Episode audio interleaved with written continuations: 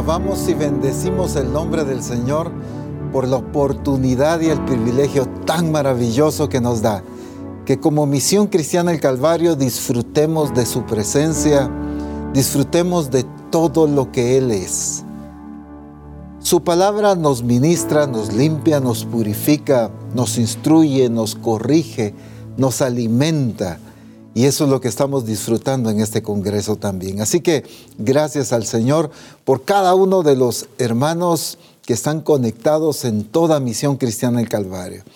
No importa dónde está viéndolo, si en su casa, si congregados en un templo o en cualquier otro lugar, les enviamos un fuerte abrazo y deseamos que la gloria del Señor siga siendo manifestada y expresada en cada uno de ustedes.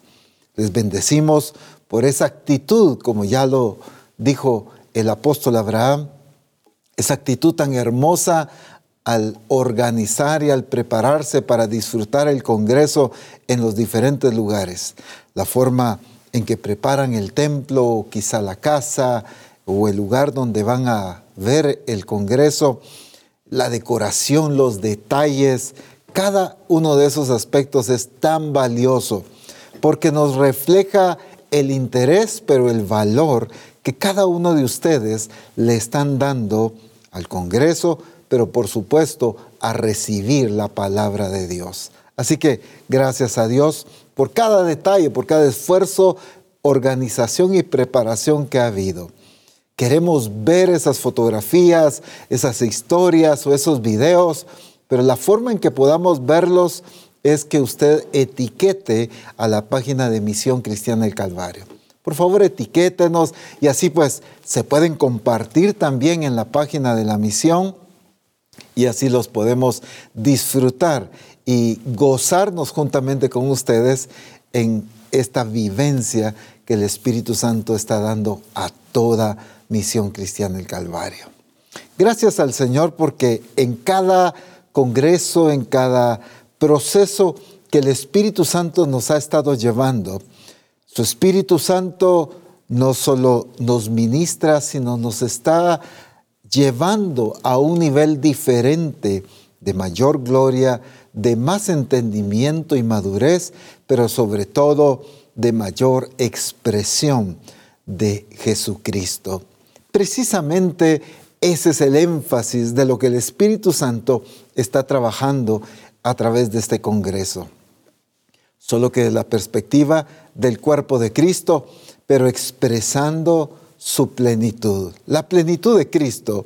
Y eso es lo que hemos sido llamados. Es interesante entender todo lo que el Espíritu Santo ha hecho para introducirnos en un cuerpo.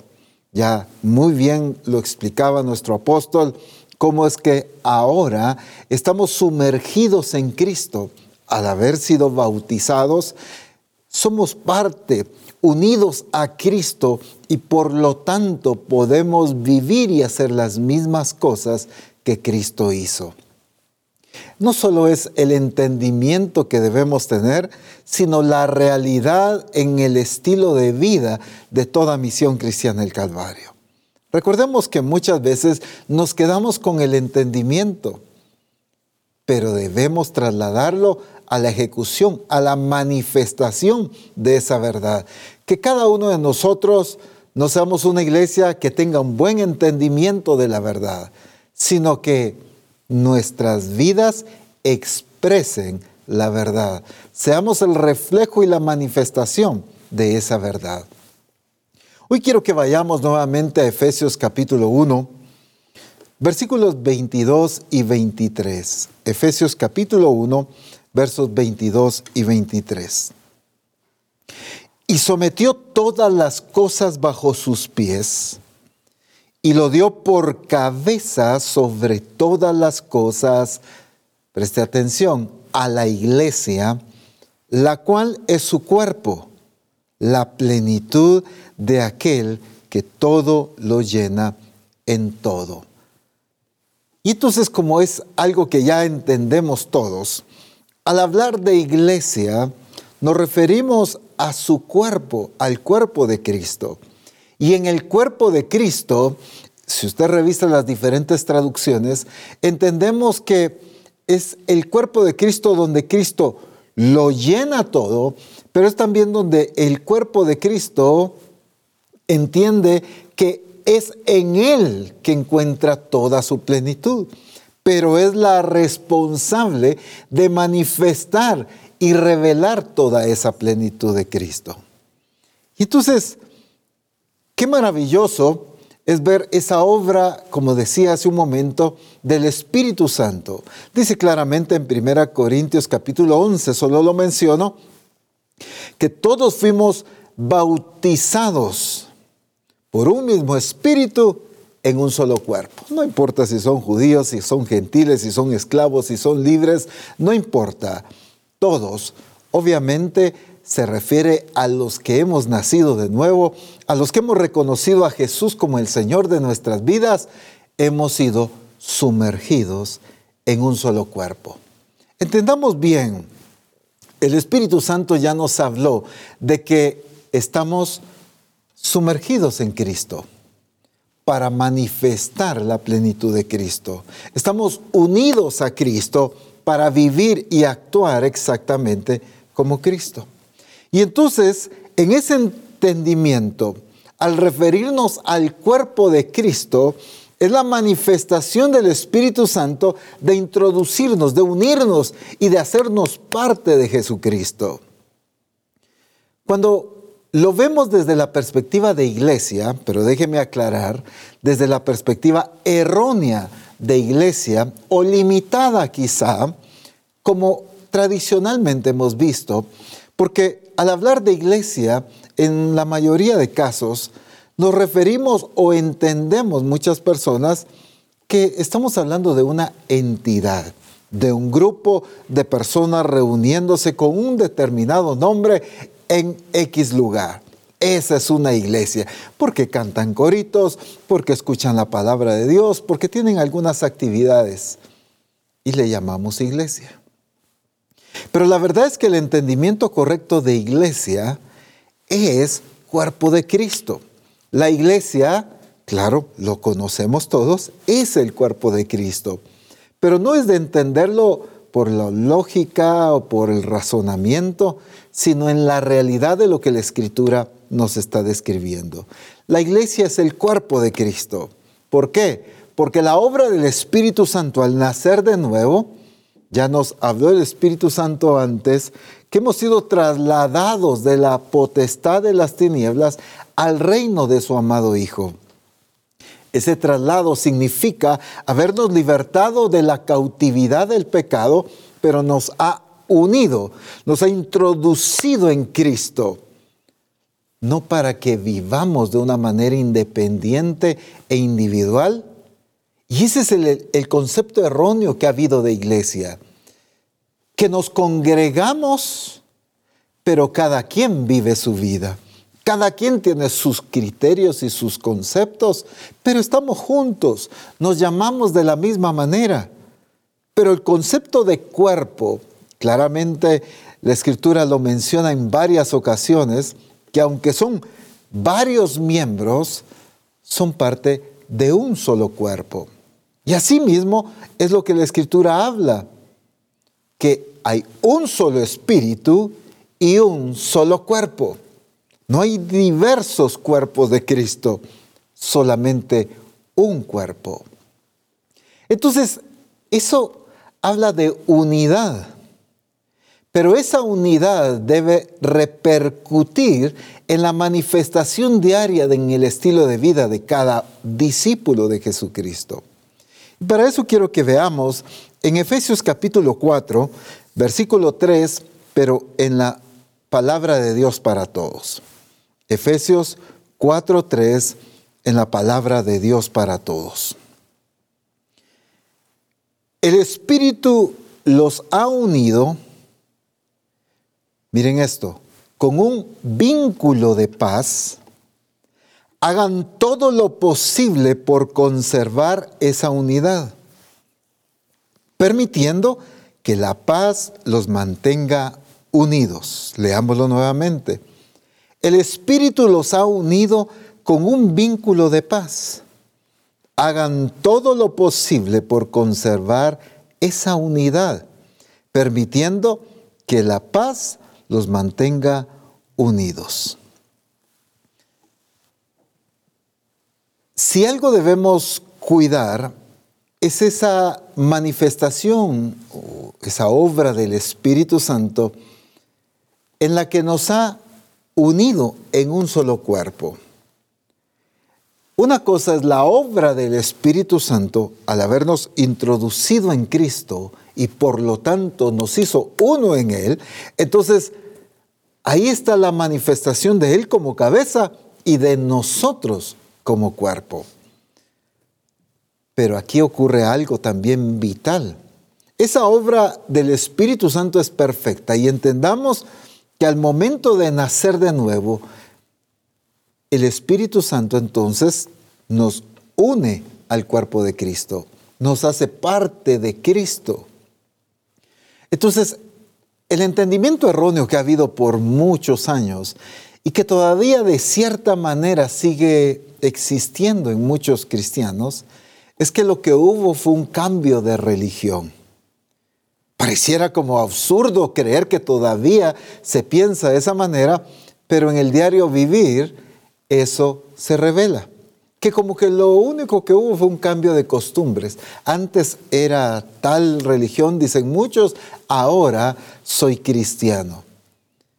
Es que la vida en el Señor no es un cambio de religión ni un cambio de costumbres y tradiciones, mucho menos sino la vida en el Señor es esa plena unidad con Jesucristo en la que ahora hay una cabeza, yo soy parte del cuerpo, por lo tanto debo vivir en plena unidad con Jesucristo. Esa, esa experiencia maravillosa es lo que el Espíritu Santo hace. El Espíritu los ha unido. Esa obra del Espíritu es perfecta. No hay ni equivocación ni error en esa manifestación del Espíritu. No es un trabajo a medias, mucho menos un trabajo mediocre. Es exacto y perfecto lo que el Espíritu Santo ha llevado a cabo en nosotros al unirnos a Cristo, pero como al introducirnos en el cuerpo de Cristo, nos ha unido a todos en un solo cuerpo. Y es que aquí es donde ocurren las dos cosas. Número uno, estamos unidos a Cristo. Pero número dos, estamos unidos al resto del cuerpo. Esa obra la hace el Espíritu Santo. Pero aquí viene la escritura y nos habla de la responsabilidad de cada discípulo, o digámoslo de esta manera, de cada miembro del cuerpo. Porque entendemos que el Espíritu los ha unido con un vínculo de paz. Pero dice, hagan todo lo posible por conservar esa unidad. Y aquí viene algo muy importante. La vida de la iglesia muchas veces es una expresión de unidad como resultado de reuniones la unidad la provocan las reuniones, la unidad la provoca muchas veces un templo, la unidad la provoca muchas veces un nombre. Soy Misión Cristiana del Calvario. Nos congregamos en el templo de tal lugar, de tal aldea o ciudad, como fuera. Pero ¿cuál es la verdadera unidad del cuerpo de Cristo? No lo hace el nombre, no lo hace las cuatro paredes de un templo, sino lo hace, en primer lugar, nuestra unidad con Jesucristo, pero la unidad que el Espíritu Santo hace en cada miembro del cuerpo. O voy a corregir esto, en todos los miembros del cuerpo, haciéndonos un solo cuerpo, no una diversidad. Entonces, es algo que ya entendemos todos. No somos una serie de miembros individuales, hablando de cada quien viviendo, expresándose de maneras distintas, buscando sus propios objetivos. No, es que cada miembro del cuerpo ha sido unido y posicionado en el lugar correspondiente para una sola expresión, para un solo objetivo, que es Cristo Jesús. La función y la responsabilidad de todo el cuerpo es la manifestación de Cristo. Es la revelación de lo que es la cabeza.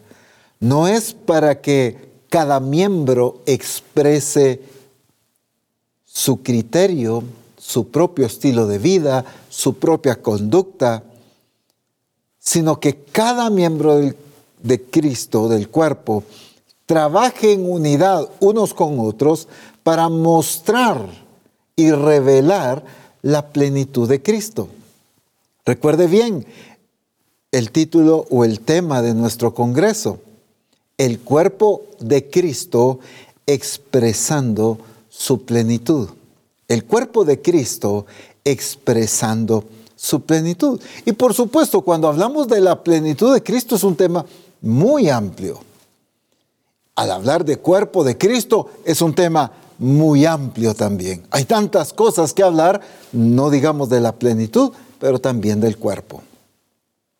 Pero quiero que hoy nos enfoquemos en este principio que estamos viendo aquí y es la unidad. Ahora, no la unidad de lo que el Espíritu Santo hace, aunque todo lo demás es resultado de esa obra del Espíritu. Recordemos nuevamente entonces, el Espíritu Santo nos une no solo a Cristo o en Cristo, nos sumerge en Cristo, sino también nos une a todos en un solo cuerpo. Hay una obra tan hermosa del Espíritu Santo en la iglesia, en cada persona que nace de nuevo. Ahora, el énfasis que quiero resaltar es la unidad que cada uno de nosotros debemos mantenernos vigilantes por mantener. Fíjese bien cómo lo dice esta traducción. Hagan todo lo posible por conservar esa unidad. El Espíritu Santo nos une en un solo cuerpo. El problema es que el estilo de vida de la iglesia actúa o se manifiesta contraria a la unidad que el Espíritu Santo ha provocado. Claramente el apóstol Pablo corrige a la iglesia de Corinto y no solamente al principio, sino en varias ocasiones en sus cartas hacia ellos, si algo les resalta es la deficiencia que están manifestando en el reconocimiento de unos con otros en el respeto y en la unidad como cuerpo de Cristo. Recordemos que era una iglesia llena del Espíritu, una iglesia con toda la manifestación de los dones, ministerios y todo. Una iglesia muy bendecida, pero con actitudes que estaban evidenciando su inmadurez. Habían pleitos, celos, contiendas, disensiones habían criterios, habían eh, esas manifestaciones de yo soy de Pablo, yo soy de Cefas, yo soy de Apolos, yo soy de Cristo. Sectorismos, y habían cuántas manifestaciones en la iglesia. En la participación de la cena del Señor, el apóstol Pablo les dice, yo no los alabo por esto, Definitivamente sus acciones no merecen un halago, sino una corrección, porque no se están reuniendo para lo mejor, sino se están reuniendo para lo peor. No tengo tiempo de leer todo este pasaje, pero por favor lea 1 Corintios capítulo 11 en la palabra de Dios para todos. No lo lea ahorita, por supuesto, sino después de la enseñanza o en algún otro momento. Primera Corintios capítulo 11 en la palabra de Dios para todos. Nos damos cuenta que lo que el Espíritu Santo está corrigiendo a la iglesia es la deficiencia de vivir en unidad como cuerpo. Cada quien estaba disfrutando el beneficio de la manifestación de los dones, porque se reunían, si habían eh, dones de profecía, pues de plano la iglesia estaba disfrutando eso. Si había interpretación de lenguas, pues la iglesia estaba siendo beneficiada con cada uno de los dones. Pero el problema es que cuando se reunían a participar de la cena del Señor, cada quien llegaba y comía sin importarle los demás. Entonces el apóstol Pablo tiene que establecer un orden aquí. Coman mejor en su casa, para que cuando vengan no se acaben la comida y no dejen a los demás sin nada. Porque están menospreciando. Entonces los tiene que llamar a un arrepentimiento ¿Por qué? Porque incluso llega al punto donde les dice, por esta razón es que hay muchos enfermos y debilitados dentro de vosotros, incluso otros han muerto. Por eso les decía que es importante que usted lea este capítulo en la palabra de Dios para todos, para entender toda esta verdad. Les tiene que corregir esa deficiencia, aunque llenos del Espíritu, aunque con abundancia de dones, talentos y manifestaciones del Señor, pero una deficiencia estaba dañando todo en esta iglesia y era la falta de vivir en unidad y en un entendimiento correcto del cuerpo de Cristo. Por eso los llama a corregir su actitud. Por eso les dice, antes de participar, cada quien considérese a sí mismo. Lo que la religiosidad por mucho tiempo nos enseñó es a que cada quien se arrepienta de sus pecados. Antes de participar de la cena del Señor, todo el mundo empieza a confesar, Señor, perdón, porque hoy en la mañana le menté a mi mamá, a mi papá. Señor, perdóname por haberle gritado a mis hijos o a mis padres. Señor, perdóname porque empezamos a pedir perdón pero seguimos viviendo no en unidad, no en armonía, no en comunión. Y entonces, esa es la corrección que el Espíritu Santo le hace a la iglesia de Corinto. Ustedes están debilitados, hay muchos enfermos. Y no está hablando de una enfermedad espiritual, como a veces se entiende. No, estaban enfermos físicamente y a otros habían muerto incluso por causa de un mal entendimiento de una manifestación de unidad en el cuerpo de Cristo. Entonces entendemos que para el Señor la vida de unidad y plenitud de Cristo es tan crucial. No es algo opcional, no es algo que pues no importa, da lo mismo si viven en comunión y en unidad o, si cada quien busca su vida, la cosa es que se congregue. No, no. Ese era el error de la iglesia. Se congregaban, sí, pero se estaban congregando para lo peor. ¿Cómo así? Porque una iglesia puede congregarse, pero podrá congregarse para lo peor cuando no hay plena unidad entre los miembros del cuerpo de Cristo. Qué tremendo lo que el Espíritu Santo corrige a la iglesia. Porque es cierto, el Espíritu Santo nos ha unido, pero somos responsables. No es el pastor solamente el responsable, sino aquí le está hablando a cada miembro del cuerpo. Hagan lo posible por conservar esa unidad. Apóstol Ronald, lo que pasa es que usted no sabe lo que el hermano habló de mí. Usted no sabe en el problema que me metió. Quizá un problema de alguna discusión, un problema económico. Usted no sabe la cantidad que me debe a mi fulano de tal. Usted no sabe el problema que empezó a surgir producto de la murmuración que él hizo. Usted no sabe. Y es seguro, no lo sé. Lo que sí sé es que usted y yo somos responsables de conservar y de mantener la unidad que el Espíritu Santo hizo en nosotros al introducirnos en el cuerpo de Cristo. Cuando yo no cuido el mantener la unidad, entonces estoy contrariando o yendo en camino eh, totalmente diferente a la obra del Espíritu Santo. Un miembro del cuerpo de Cristo que no mantiene, que no conserva, como dice esta traducción, la unidad en el cuerpo de Cristo está actuando totalmente fuera del gobierno del Espíritu y por lo tanto está actuando en contra del Espíritu Santo. Así que no tiene que ver la magnitud del problema que un hermano determinado te metió. No tiene que ver el resentimiento o el nivel de situación en la que surgió. Lo que tiene que ver es la actitud de conservar la paz y la unidad que el Espíritu Santo dio al unirnos a Cristo, en Cristo y al cuerpo de Cristo. Qué responsabilidad tan tremenda.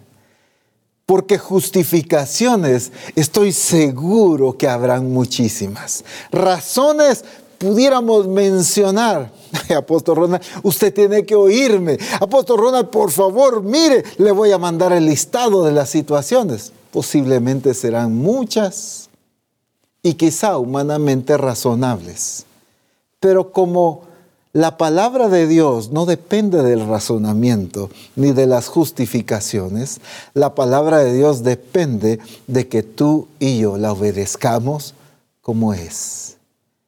Y sencillamente dice, hagan todo lo posible por conservar esa unidad, permitiendo que la paz los mantenga unidos.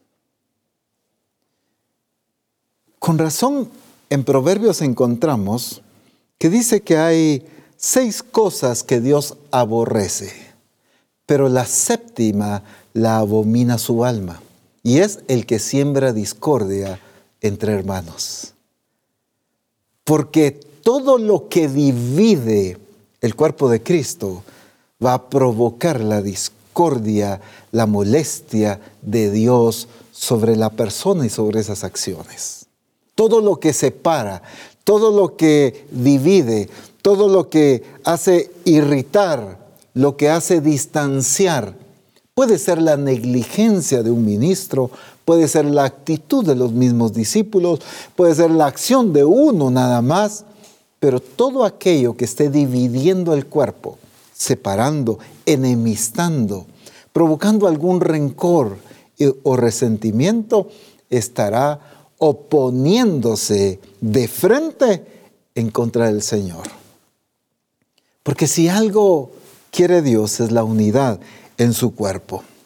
Ahora, para poder mantener y fomentar y funcionar como cuerpo de Cristo, si algo debemos cuidar, son las relaciones, la comunión, la amistad, la convivencia, la armonía, las relaciones son vitales, pero estamos hablando de relaciones maduras, relaciones sobrias y sobre todo relaciones en el temor de Dios.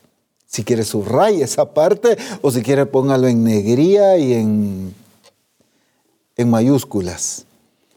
Las relaciones tienen que ser en el temor de Dios. Porque empieza ya una amistad y rápidamente se desvía esa amistad. Empieza una relación a fomentarse y hay un interés diferente en esa relación. No importa cuál sea, pero todo aquello que desvíe la pureza de la unidad del cuerpo de Cristo, pues está fuera del temor de Dios. Qué lindo es ver la armonía, el respeto, la comunión, el acercamiento entre cada miembro del cuerpo de Cristo pero con la pureza de Cristo. Es que Jesús podía sentarse con un pecador, pero no había ni maldad, ni un interés eh, escondido en el corazón de Jesús al relacionarse con un pecador. Mucho menos al sentarse junto a la mujer samaritana, una mujer con un eh, ¿qué? historial tremendo. Sin embargo, Jesús iba con pureza con santidad, con la actitud correcta. La gente se asustaba y se maravillaba de ver a Jesús relacionándose con otras personas, porque al final todo mundo va a diagnosticar de acuerdo a los lentes que tiene puestos. Todo el mundo va a juzgar de acuerdo al criterio y a la manera de pensar de cada uno. Llega un hermano y saluda a una hermana y alguien se le queda viendo y dice, mmm, saber qué anda buscando. Es que hay maldad en su corazón. Claro, puede ser que en realidad también quienes están buscando esa amistad también haya maldad, pues, o otro interés. Pero en el cuerpo de Cristo no puede ser así, sino que la santidad de Jesucristo sea manifestada en las relaciones, en la comunión, en el respeto, en la armonía. No es un templo que nos une, es el Espíritu Santo que nos une y la iglesia la responsable de mantener esa unidad. No es el nombre Misión Cristiana del Calvario que nos une, es el Espíritu Santo quien nos ha unido pero cada uno de nosotros somos responsables de mantener la unidad en el cuerpo de Cristo. Algunos lo que decimos es, pero yo no tengo nada que ver. Yo no me metí en el problema ni lo causé. Entonces, yo estoy sencillamente, yo sí estoy enterado de la discusión y del pleito, hermanos, pero yo no estoy metido en eso. Pues sí está metido, porque es parte del cuerpo de Cristo. Así que tal vez usted no fue el que lo causó, pero usted está siendo responsable de no cuidar la unidad dentro del cuerpo de Cristo. ¿Me entiende? Entonces, si algo debemos cuidar, es que no sea el activismo el que nos esté uniendo. Miren qué fácil es unirnos por el activismo. Programamos actividades, delegamos tareas, enviamos a las personas a hacer las cosas y decimos, uy, qué iglesia tan unida, cómo trabaja en el Señor. Pero les dejamos de decir o dejamos de programar y ya nadie hace nada. Si no programamos reuniones mensuales, semanales, quincenales de cierta actividad, la iglesia no lo hace porque la iglesia está acostumbrada a la programación de actividades y no a la expresión de la naturaleza que fue puesta en él. Y ahí está la diferencia de una mentalidad de iglesia tradicional a una mentalidad de expresión del cuerpo de Cristo. El cuerpo de Cristo no lo une el activismo, el cuerpo de Cristo lo une el Espíritu Santo y cada uno somos responsables de manifestar la expresión y la naturaleza de Cristo. Entonces cuidemos que no sea un edificio el que nos esté uniendo. ¿A dónde va usted? Ah, pues a Misión Cristiana del Calvario de tal lugar. Excelente. ¿Y cómo se llaman los hermanos de la iglesia? Eh, mire, solo conozco a dos. Solo le hablo a uno. Y entonces solo le está uniendo o está permitiendo que lo una un edificio, una ubicación, un nombre de la organización, pero no la unidad que el Espíritu Santo ha hecho. Si algo debemos cambiar es esa unidad o mantener esa unidad que el Espíritu Santo ha producido en nosotros nos ha unido como un cuerpo, mantengamos y seamos responsables en fomentar esa unidad, esa armonía, el respeto, la comunión. Uno de los grandes problemas en la vida de la iglesia es que muchos no tenemos amistad entre nosotros. Tenemos conocidos.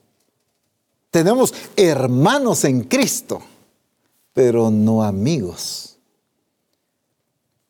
Hay muchos que tenemos más amigos en el mundo que dentro de la iglesia. Menciónele a alguna persona en la congregación y dígale, dame el nombre de tus dos mejores amigos. Y en la mayoría de casos va a pensar en aquellos con los que estudió toda la primaria, en aquellos con los que trabajan todos los días en la empresa, aquellos con los que estudió esa carrera universitaria o aquellos que realizaron algún viaje. Posiblemente en la mayoría de casos en los que piensa como amigos es en otras personas fuera de la iglesia. ¿Qué está pasando? Porque nos hemos acostumbrado a tener comunicación, pero no comunión. La vida de la iglesia se ha caracterizado por comunicarse entre la iglesia. Se comunica, se manda mensajes. Oh, ya me unieron al grupo de WhatsApp del grupo de comunión familiar. Soy unido al grupo de WhatsApp de toda la iglesia. Wow, organizamos un grupo de Facebook de no sé qué. Y estamos unidos y nos comunicamos y, todo el mundo mandando memes. No mande memes, por favor. Mande palabra de Dios. Póngase a predicar usted ahí pero manda edificación, no memes. Y todo el mundo nos comunicamos, eh, hermanos, les avisamos de la reunión el día tal y a tal hora. muchas gracias, hermano, le bendecimos, gracias, enterados, bendiciones, amén. Recibido el mensaje, excelente, ahí voy a estar. Todos contestamos, tenemos excelente comunicación, pero no hay comunión. Porque fuera de un culto, de un grupo de comunión familiar, ¿Cuándo nos sentamos a tomar un cafecito con los hermanos? Es que para estar en el reino de Dios hay que tomar el cafecito, hermano. No, es una broma. ¿eh? Es que sin café es imposible agradar a Dios. No, no es cierto. El punto es la comunión que debemos fomentar. Cuando salimos a comer, cuando nos reunimos en una casa para compartir, obviamente de lo que el Señor ha producido en nosotros, de hablar de Cristo, de su conocimiento, edificarnos, reírnos, divertirnos, tener amigos dentro del cuerpo de Cristo. Jesús mismo le dijo a los discípulos, ya no os llamaré siervos, os llamaré amigos. Porque el siervo no conoce la voluntad de su Señor, pero el amigo le ha revelado. Jesús mismo entendió que había un nivel diferente de comunión con ellos. Por eso es que el discipulado de Cristo fue tan efectivo, porque no fue un discipulado de pizarrón, no fue un discipulado del día domingo o del día martes, fue un discipulado de estilo de vida. Discipulaba en la barca, como discipulaba a la orilla del mar, discipulaba en la casa de alguien comiendo cómo discipulaba en el camino, porque era comunión. Dice que Jesús pasó la noche orando y al día siguiente, dentro de todos sus discípulos, escogió a doce y los escogió en primer lugar para que estuvieran con él. Y luego para enviarlos a predicar, sanar enfermos, echar fuera demonios, etc. Pero para que estuvieran con él. Porque Jesús entendía la importancia de la comunión. Es que recuerden que Cristo, si algo vino a revelar a esta tierra, fue su unidad con el Padre. ¿Qué es lo que dice Juan capítulo 17? En varias ocasiones Jesús resalta que a través de todo el discipulado que él había hecho, habían entendido una verdad que había salido del Padre. ¿Cómo había logrado eso? Revelándoles que Él y el Padre eran uno solo. El éxito del ministerio de Cristo fue haber revelado su plena unidad con el Padre. Por eso pudo decir que había glorificado al Padre en esta tierra, porque había terminado de hacer lo que le correspondía y la parte esencial era revelar su unidad con el Padre. Pero ahora, en base a esa unidad revelada, dice, para que ellos sean uno, para que el mundo conozca que tú me enviaste. Ahora la responsabilidad, que el mundo entienda que Jesucristo es el enviado del Padre, le corresponde a la iglesia manifestando plena unidad. No es por el tamaño de los templos, lo elegante y lo bonito de la edificación, ni siquiera por la buena música que pueda tener una congregación, o los instrumentos o cualquier otra cosa, en la que se revelará que Jesucristo es el enviado del Padre, sino es en la manifestación de unidad que el cuerpo de Cristo debe evidenciar donde el mundo va a comprobar que el Padre envió a su Hijo Jesucristo. Es en la unidad del cuerpo de Cristo. En Hechos capítulo 2, versículo 1, menciona una expresión muy interesante. Hechos capítulo 2, verso 1. Cuando llegó el día de Pentecostés, estaban todos unánimes juntos. Preste atención a esta diferencia. Estaban todos unánimes juntos. Son dos palabras que parecieran referirse a lo mismo. De hecho, muchas traducciones solo hablan de la ubicación donde estaban. Pero la versión 60 nos deja muy claro el énfasis de dos aspectos vitales. Estaban juntos porque todos estaban quedando en ese aposento alto. Todos estaban reunidos en ese lugar. Estaban juntos, pero también estaban unánimes. Hoy estamos juntos como Misión Cristiana del Calvario por medio de esta transmisión. El Congreso nos tiene juntos, voy a decir así. La pregunta es, ¿estaremos unánimes? Quizá cuando tú te congregas el día domingo al servicio, el templo o en el templo están todos juntos.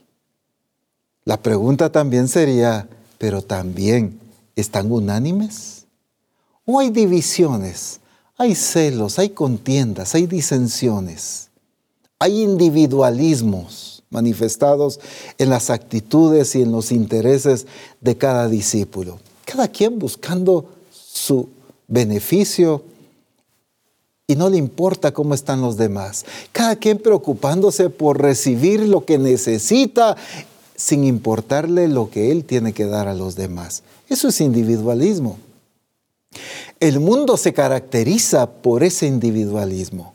El problema es que la iglesia ha imitado ese individualismo. ¿No se ha dado cuenta que la mayoría o muchos cristianos lo que andan buscando es la administración del Señor, la palabra, que los nutra, que los bendiga, que los visiten, que los fortalezcan, que los ayuden, que los saquen del problema, de la crisis que están, que les den consejería, están interesados en sus problemas, en su vida. Pero ¿qué de la responsabilidad que ellos también tienen con el resto del cuerpo de Cristo? Cuando yo no cumplo mi responsabilidad dentro del cuerpo de Cristo, significa que yo estoy actuando en individualismo. Cuando el egocentrismo está gobernando mi vida y no la vida de Cristo. Porque el egocentrismo va enfocado en mí nada más, en mis intereses, en mis necesidades, en mis beneficios, en lo que yo ya recibí palabra y ya para mi casa. Terminó el mensaje y yo salgo corriendo para la casa. ¿No se ha dado cuenta que muchas congregaciones o muchos discípulos todavía son así? Es que ni el amén le escuchan al pastor cuando termina de orar. Ni ha dicho amén y ya muchos están en la puerta del templo. Ya van, es que tengo que ir a hacer el almuerzo, tengo que salir, tengo un compromiso, tengo 15 años, tengo que una boda, tengo tienen de todo que hacer todos los domingos, todos los días de reunión, tienen algo que hacer. Y estamos cometiendo un pecado garrafal y es descuidar la comunión como cuerpo de Cristo. Miren, en muchas de nuestras congregaciones se da mucho las ventas de comida, sea por objetivos de construcción o lo que sea. Y está bien, pues hay que recaudar fondos. Solo les pido algo. No vea a los discípulos solo como fuentes de hacer tamales, por favor. Vea a los discípulos como responsables de la expresión de Cristo.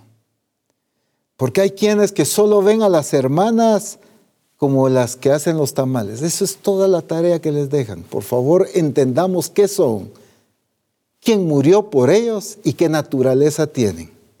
Tienen un objetivo y una responsabilidad en esta tierra y no es hacer tamales, es expresar a Cristo.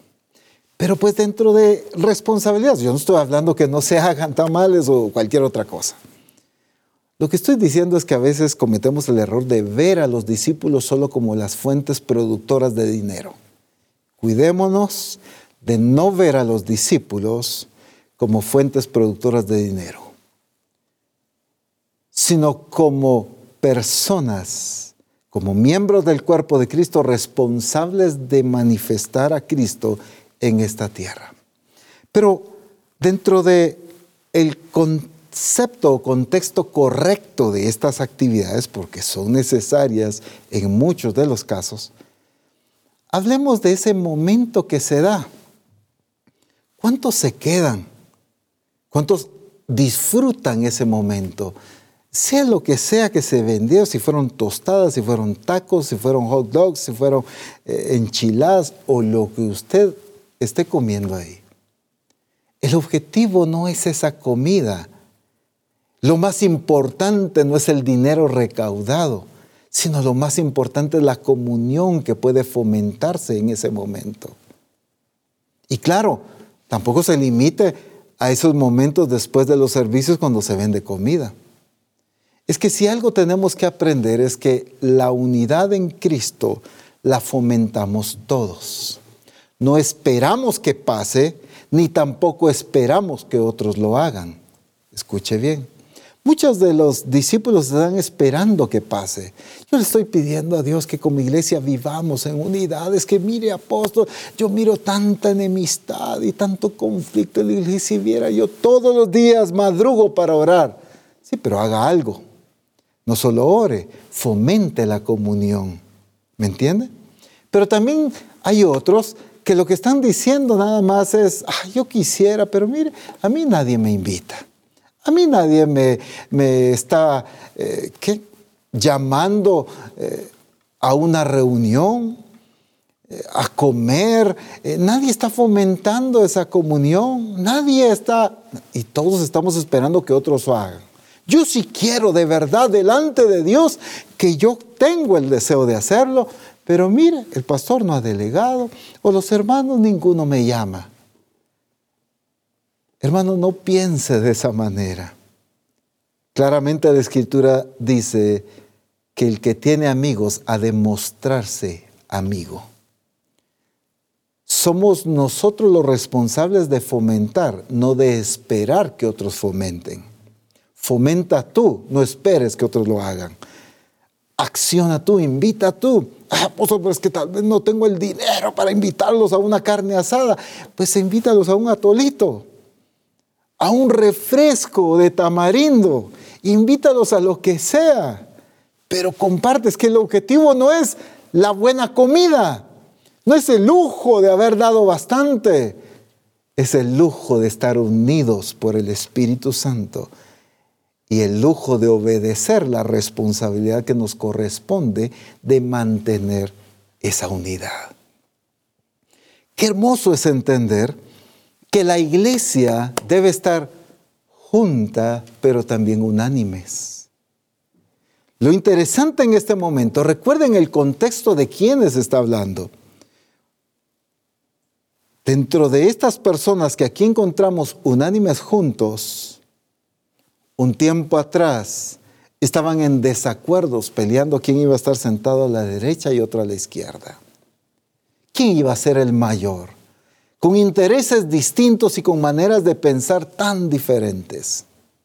Pero tenía que pasar algo para que viniera la manifestación del poder de Dios tan maravillosa que estaban a punto de ver y experimentar en sus vidas. Se necesitaba no solo estar juntos, sino estar unánimes. Todo lo que Dios ha prometido a Misión Cristiana el Calvario como iglesia de Jesucristo.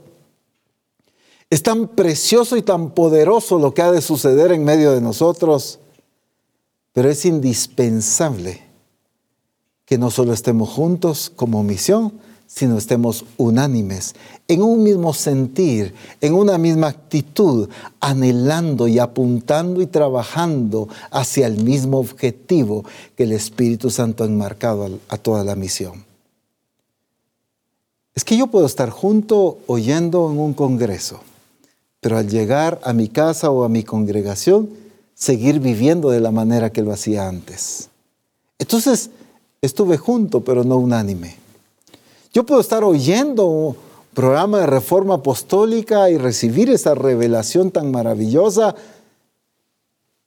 pero andar en otra sintonía en mis predicaciones, en el discipulado del grupo de comunión familiar. Entonces, estoy junto, pero no unánime. Claro, unánime no nos referimos a, a ser una repetidora de, de reforma apostólica, pues, sino no es replicar los mensajes, es entender y apuntar al mismo objetivo que el Espíritu Santo está guiándonos por medio de nuestra cobertura es que cada ministro, cada discipulador y cada discípulo de Cristo caminemos, nos esforcemos y trabajemos por el mismo objetivo que el Padre se ha planteado para esta, esta tierra, para todas las naciones. El Padre tiene objetivos claros y definidos con las naciones y con las multitudes. ¿Estamos caminando en pos de eso? Entonces, o estamos solo juntos o también estamos unánimes. Pero hay otro concepto interesante en Efesios 4:16. Efesios 4:16 dice de esta manera, de quien todo el cuerpo, bien concertado y unido entre sí por todas las coyunturas que se ayudan mutuamente, según la actividad propia de cada miembro, recibe su crecimiento para ir edificándose en amor. Veamos primero las consecuencias y después quiero resaltar estas dos palabras. En primer lugar, dice, se ayudan mutuamente. Número dos, según la actividad propia de cada miembro. Y número tres, recibe su crecimiento para ir edificándose en amor. Pero la clave ¿dónde está? En que está bien concertado y unido entre sí. Unido y concertado. También dos palabras que son vitales. Unidos no en locación, no unidos no solo eh, pegados por las coyunturas, sino concertados, es que todos trabajan para el mismo objetivo. Hay armonía en el desenvolvimiento de cada miembro. Hay un mismo propósito en el accionar de cada miembro. Cada miembro del cuerpo no está buscando sus propios intereses o su propia satisfacción, sino todo el cuerpo, no importa su función y no importa su posición, apuntamos exactamente al mismo objetivo el cumplimiento del propósito de Dios en esta tierra. Entonces veamos, unido y concertado. Y es más, dice, bien concertado. Esa armonía que va a provocar la ejecución de cada don, de cada talento, la expresión de cada ministro, pero apuntando al mismo objetivo. Para eso necesitamos vaciarnos de nuestros propios intereses, de nuestros anhelos, de la influencia que hemos tenido del mundo, de lo que nos hemos contagiado en otras cosas, de tradicionalismos, de muchas cosas. Porque no se trata de lo que nosotros suponemos o apuntamos, se trata del objetivo que Dios ha planteado. En su palabra Dios revela su objetivo y su plan y el cuerpo de Cristo es el responsable de ejecutarlo. Qué hermosos los beneficios, leíamos, se ayudan mutuamente. No puedo profundizar tanto en cada punto. ¿Acaso hay ayuda, hay interés dentro del cuerpo de Cristo? ¿O sencillamente somos de aquellos que si alguien está pasando una prueba, rápido decimos, mm, de plano Dios lo está juzgando? Ah, saber en qué se metió. Saber qué hizo. El que la hace la paga, dice alguien. O somos de los que nos interesa. Un miembro del cuerpo de Cristo está sufriendo y vamos a solucionar su situación, vamos a trabajar, vamos a levantarlo, vamos a restaurarlo, vamos a nutrirlo. ¿Cuál es la deficiencia? ¿Cuál es el problema que está experimentando? ¿Qué está haciendo?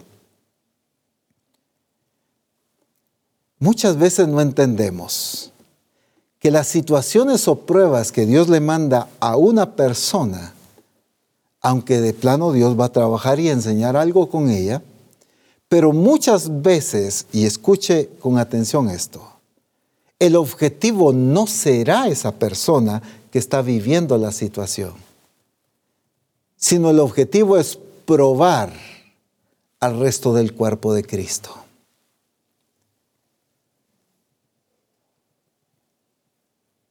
Hace muchos años ya esto, estábamos como familia pasando una experiencia muy difícil económica, muy fuerte donde le pasa de todo en la cabeza a uno, decía, pero si no estoy en pecado, pero si no estoy haciendo esto, pero si estoy siendo fiel a Dios en mis diezmos, y, y empezar a analizar todo, y según uno todo estaba bien, y un momento ya le dije, Señor, ¿qué está pasando? Por favor, muéstrame. ¿Cuál es la deficiencia? ¿En qué estoy cometiendo el error? Si algo debo corregir, quiero corregirlo. Pero ¿por qué estoy pasando esta prueba tan difícil económica? Y el Señor me dijo claramente, es que no es por ti, es porque estoy probando a la iglesia, me dijo, a ver cómo reacciona y cómo actúa. No te estoy pesando a ti, los estoy pesando a ellos. Y entonces entendí este principio. A veces vemos a un hermano que está pasando una situación y empezamos a juzgar o a criticar de plano esto, de plano lo otro. No hemos entendido que es a nosotros que nos está pesando el Señor. Si somos dadivosos, si somos responsables en nutrir, en corregir, en alimentar, en ayudar, ¿qué está pasando? Claro, habrá muchos casos que es por consecuencia de malas decisiones, mala administración, etc. Eso ya lo sabemos muy bien.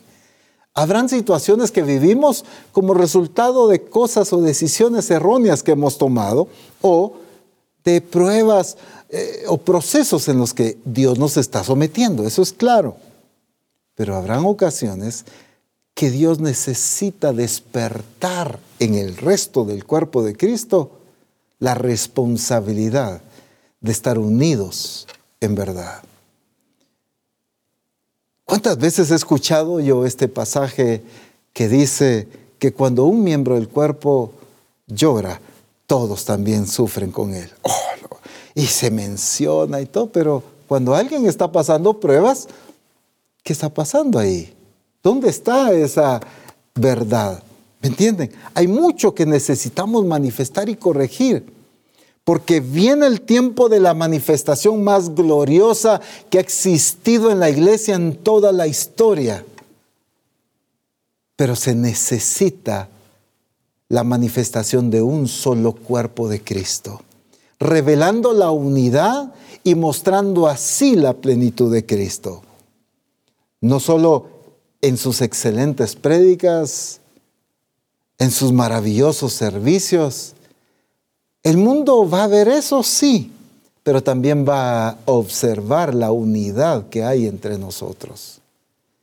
El mundo pudo ver la plena unidad que había entre Cristo y el Padre y por eso entendió que Cristo era enviado del Padre.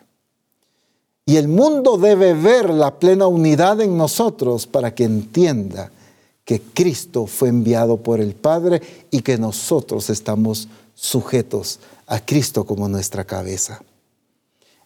Es esa manifestación de unidad.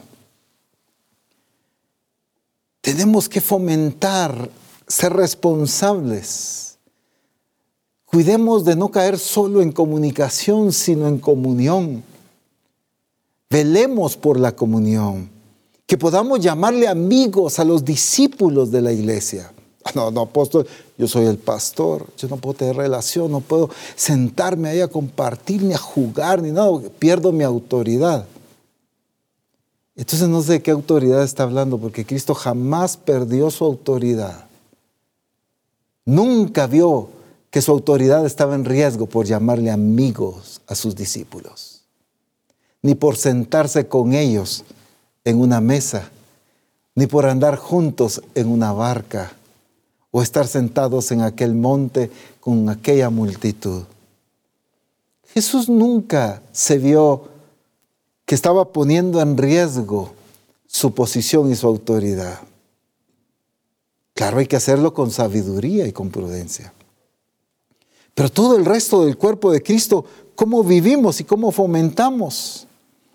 Dice primera de Pedro, capítulo 1, esto lo vamos a leer en la traducción lenguaje actual. Primera Pedro, capítulo 1, versículos 22 al 23. Fíjense bien. Ahora ustedes obedecen el verdadero mensaje de Dios y Dios los ha limpiado de todo pecado y preste la atención al para, para que se amen unos a otros sinceramente como hermanos. Así que ámense mucho unos a otros y con todo su corazón y con todas sus fuerzas. Dios les ha cambiado su modo de vivir. Es como si ustedes hubieran vuelto a nacer no de padres humanos que finalmente mueren, sino gracias al mensaje de Dios. Y es que ese mensaje da vida y nada puede destruirlo. Presten la atención a cómo claramente la escritura enmarca objetivos. Los ha limpiado. No estoy diciendo es el único, pero estoy resaltando el énfasis y el objetivo que aquí esta porción de la escritura nos está describiendo. Ahora ustedes obedecen el verdadero mensaje de Dios y Dios los ha limpiado de todo pecado. Qué lindo. Es algo que experimentamos, es una realidad. Pero ¿cuál es el objetivo? Para que se amen unos a otros sinceramente. Fíjense bien, para que se amen unos a otros sinceramente. Interesante cómo después vuelve a resaltar este énfasis con esta expresión. Así que, como quien dice, ya se los dije, vuelvo a resaltar esta parte. Hago énfasis aquí. Eso significa ese así que.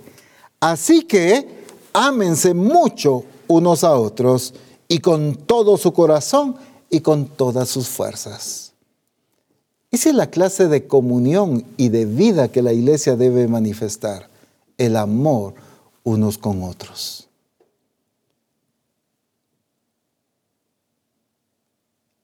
Nos conocemos,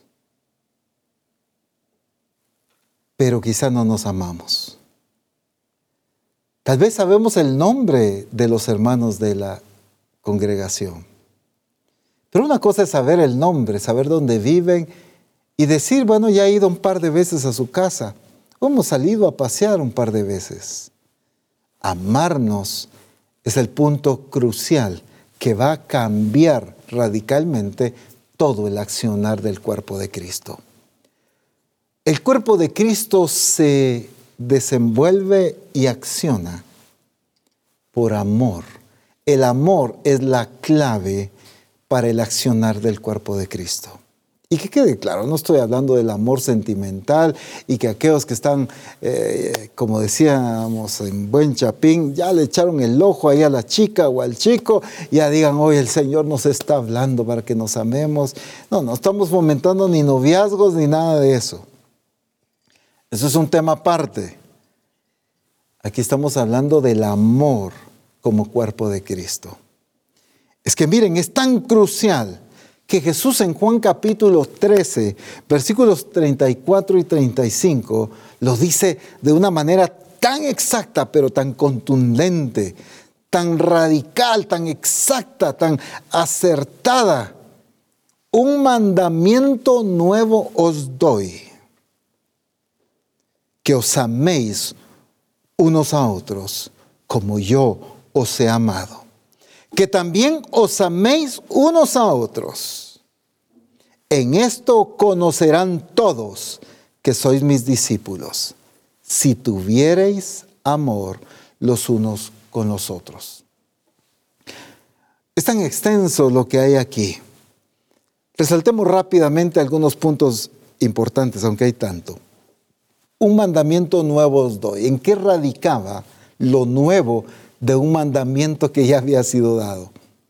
En que ahora había una medida, como yo os he amado. Que se amen unos a otros, voy a decirlo de esta manera, en la medida que yo lo he hecho. Él establece la medida para que nosotros tengamos el estándar y la medida y la expresión exacta de amor como cuerpo de Cristo.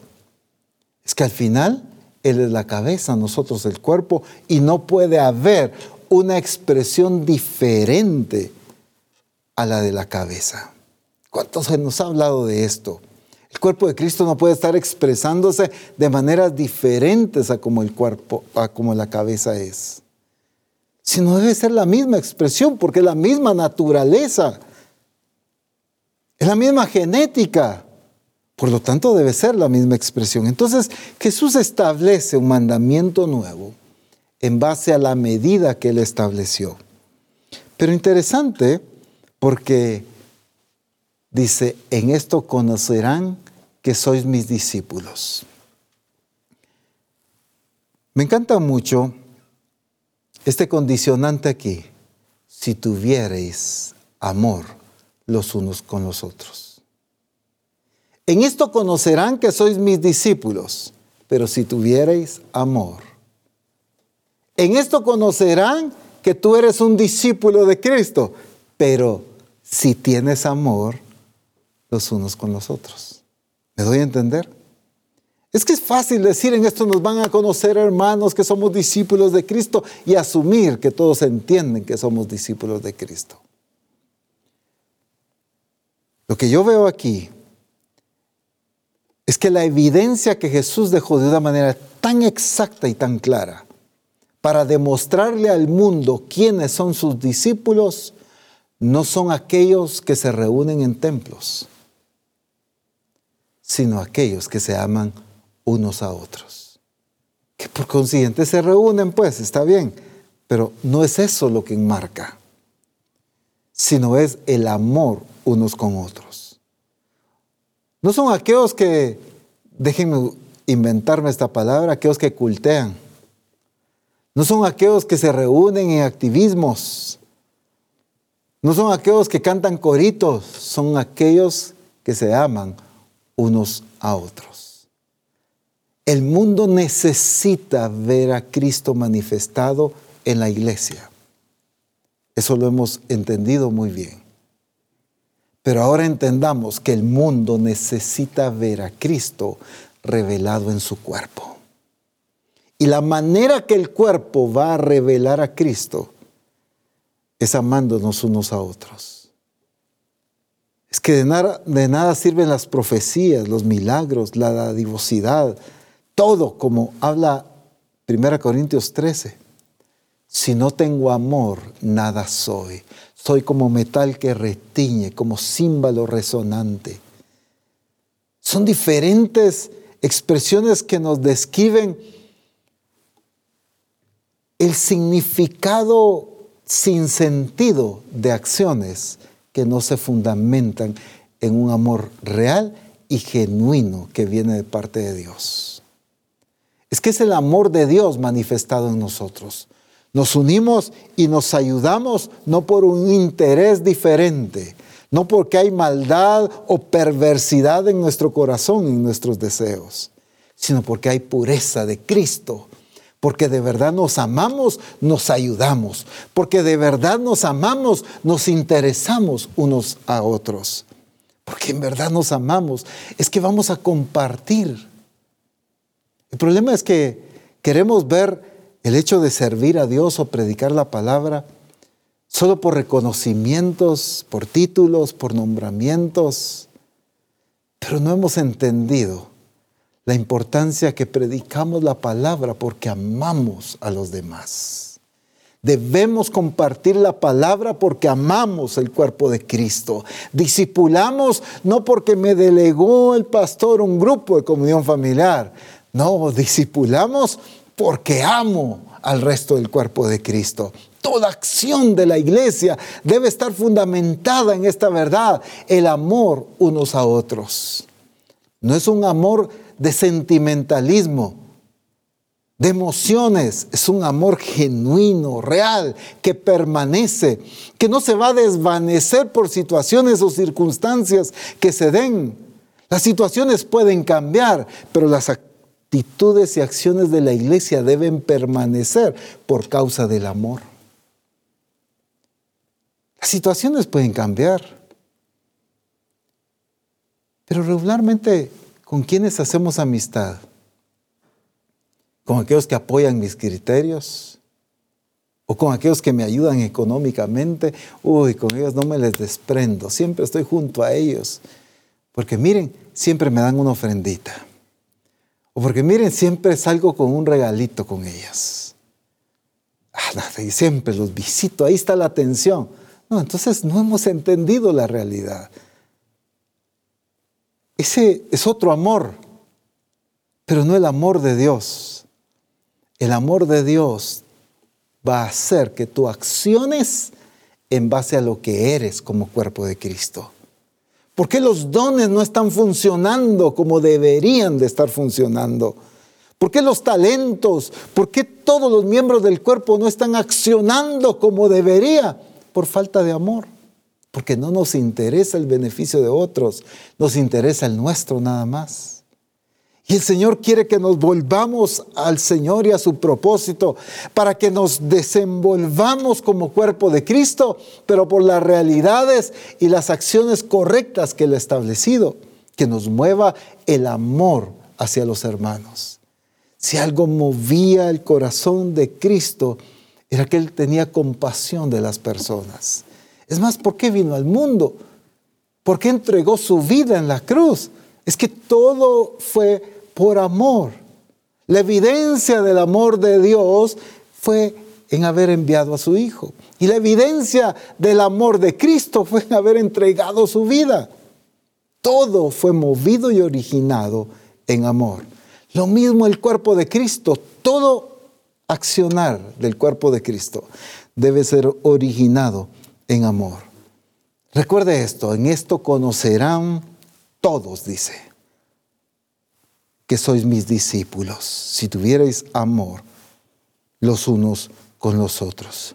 Quiero terminar mencionando este pasaje de la Escritura en 1 Juan capítulo 4, versículos 7 y 8. Primera Juan capítulo 4 versículos 7 y 8. Quizás lo hemos leído tanto, hasta coros recuerdo que habían de esto. Pero más que coros, más que verdades memorizadas, que sea la vivencia de misión cristiana del Calvario. Dice así, amados, amémonos unos a otros, porque el amor es de Dios. Todo aquel que ama es nacido de Dios y conoce a Dios. El que no ama no ha conocido a Dios, porque Dios es amor. Necesitamos saborear esta verdad de una manera más profunda no es memorizar nada más. No es escuchar así a la ligera. Prestémosle atención, saboreémoslo porque esta es la vivencia. Lo que el Espíritu Santo está haciendo o ha venido haciendo es para producir esta verdad en misión cristiana el Calvario. Dicho de otra manera, esto mismo es para que tú y yo seamos la manifestación de esta verdad. Y pueda ser comprobado ante el mundo que somos discípulos de Cristo. Y pueda ser demostrado que tú y yo somos parte de su cuerpo. Porque van a haber unidad en nosotros. Ya no pastores enemistados con otros pastores, siervas de Dios enemistadas con otras siervas de Dios, Eso no son actitudes de un hijo de Dios, ni del cuerpo de Cristo. Son actitudes totalmente contrarias a la manifestación del cuerpo de Cristo. Congregaciones con celos o con actitudes distantes de otras. Discípulos con las mismas acciones y actitudes con otros discípulos. Eso no puede existir ya. Pero si alguien busca a otra persona, ¿y, para qué me estás llamando? ¿Y para qué me estás buscando? ¿Y por qué quieres que nos juntemos? Mire qué actitud esa. Es que eso debería ser el estilo de vida de Misión Cristiana del Calvario. Juntarnos, visitarnos, amarnos, relacionarnos, tener comunión entre nosotros para que revelemos la unidad con Cristo Jesús. No preguntes por qué te llama alguien para saludarte. ¿O qué interés tiene alguien porque te invita a comer? Nadie tenga intereses desviados ni objetivos diferentes. Todos tengamos la actitud correcta y es edificarnos unos a otros, porque nos amamos Y entonces volvamos a leerlo, pero por favor, espero darme a entender con esta expresión que yo uso. Pero es lo que yo entiendo, es así como me encanta leer las escrituras, saborearlas, disfrutar esa verdad. Amados, amémonos unos a otros, porque el amor es de Dios y todo aquel que ama es nacido de Dios. Y es más, mire lo que le dice, y conoce a Dios. Es que el que ama es nacido de Dios y conoce a Dios. El que no ama no ha conocido a Dios porque Dios es amor. Sencillamente, si no amas a los demás, no has conocido a Dios. Y entonces necesitas conocerlo el día de hoy. No un amor desviado, no un amor humano, no un amor con intereses desordenados, sino un amor puro y genuino como el de Cristo. Nos amamos, nos edificamos, nos nutrimos. Voy a funcionar en lo que el Espíritu Santo me ha dado, porque me interesa el crecimiento y el desarrollo del cuerpo de Cristo. ¿Cuánta deficiencia hay hoy en el cuerpo de Cristo? ¿Cuánta deficiencia hay hoy en la iglesia por causa de que yo no estoy haciendo lo que me corresponde? ¿Y saben por qué? Porque no nos amamos.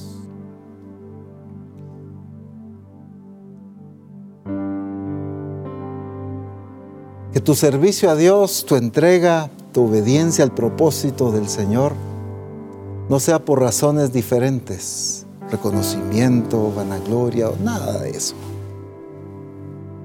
sino que sea por las razones correctas y justas que el Señor ha establecido.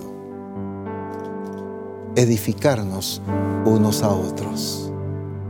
La edificación del cuerpo de Cristo y la manifestación y la expresión de Cristo a través de todo su cuerpo.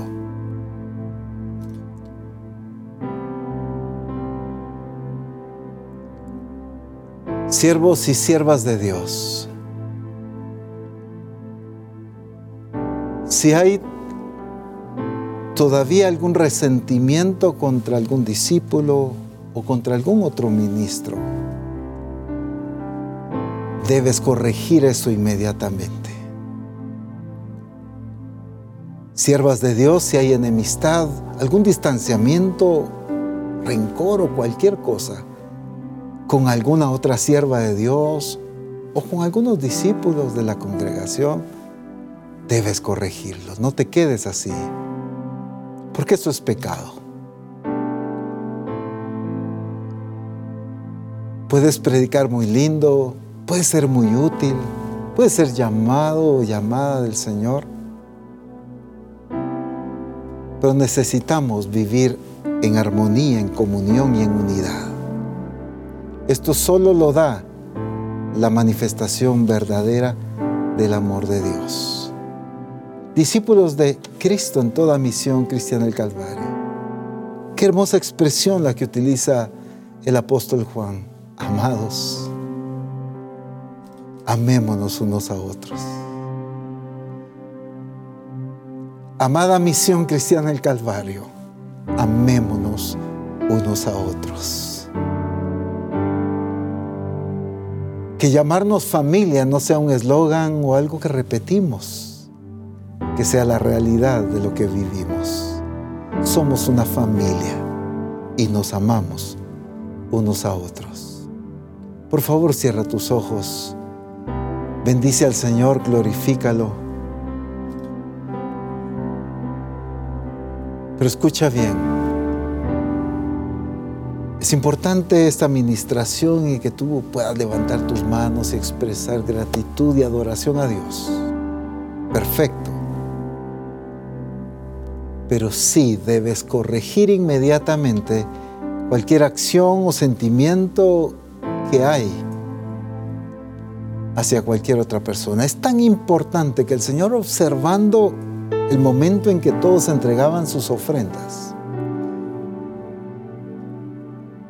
prestaba atención a eso, pero cuando observa a aquella viuda entregando, pero miren algo tan valioso que el Señor cuida aquí. Dice, si tú cuando traes tu ofrenda te recuerdas que tienes algo en contra de tu hermano, deja tu ofrenda en el altar, reconcíliate y después entregas tu ofrenda.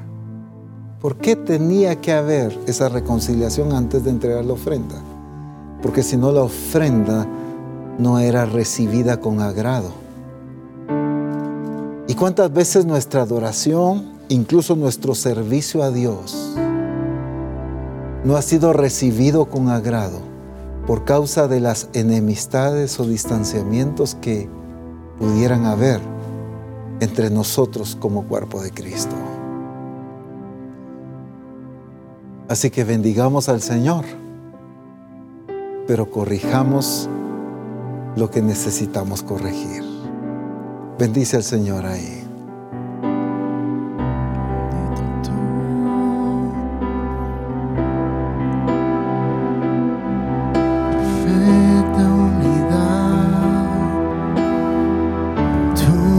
Tú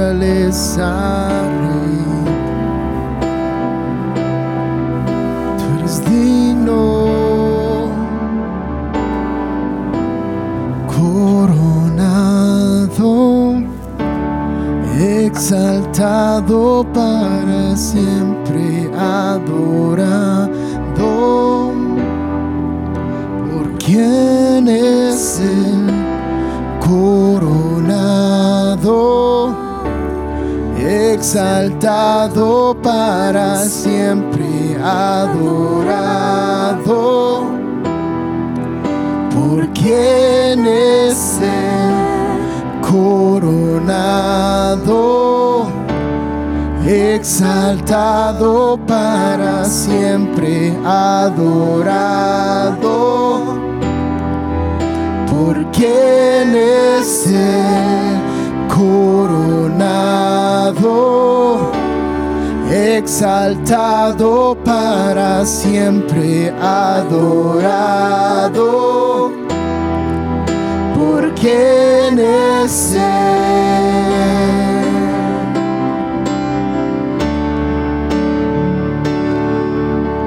Él, grande y fuerte rey verdadero y fiel,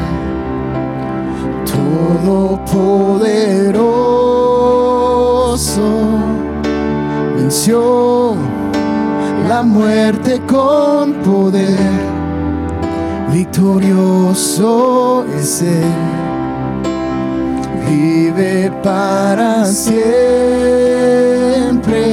Su poder se expresa en sus obras. Su control está en cada detalle. Su poder se expresa en sus obras. Su control está en cada detalle.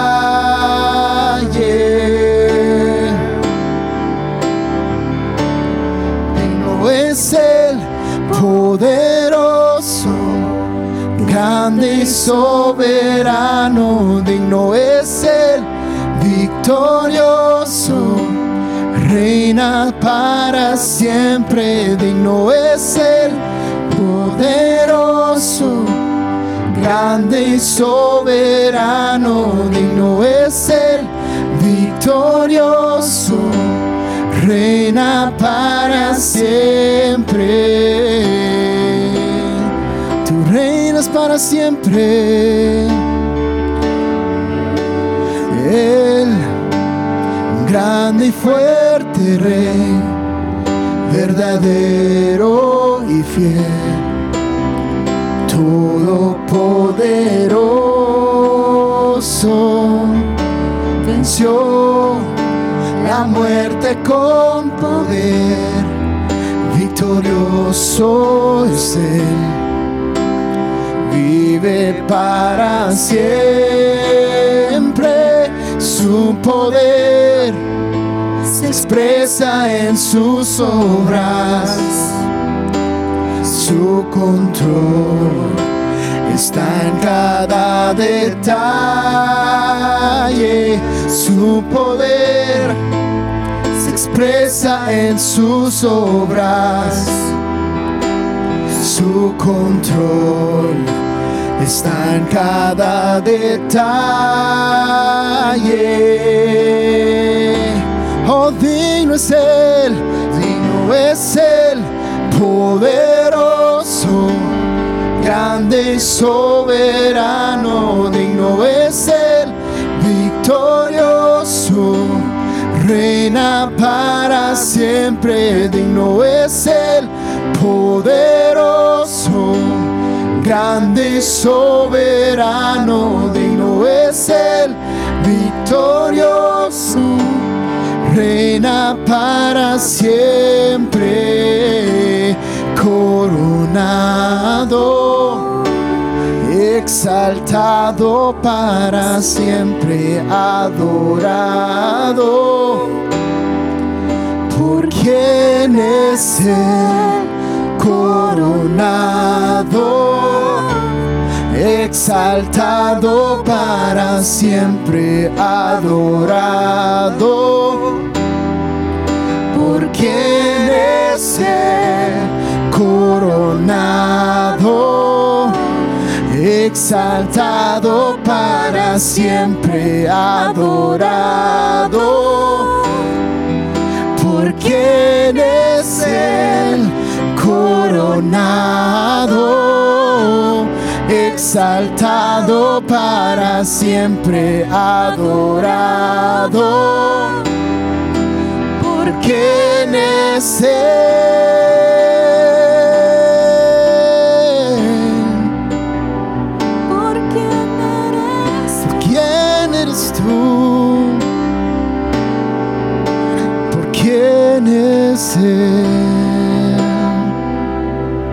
glorioso, te bendecimos y te glorificamos por la obra tan maravillosa que el Espíritu Santo ha hecho en nosotros.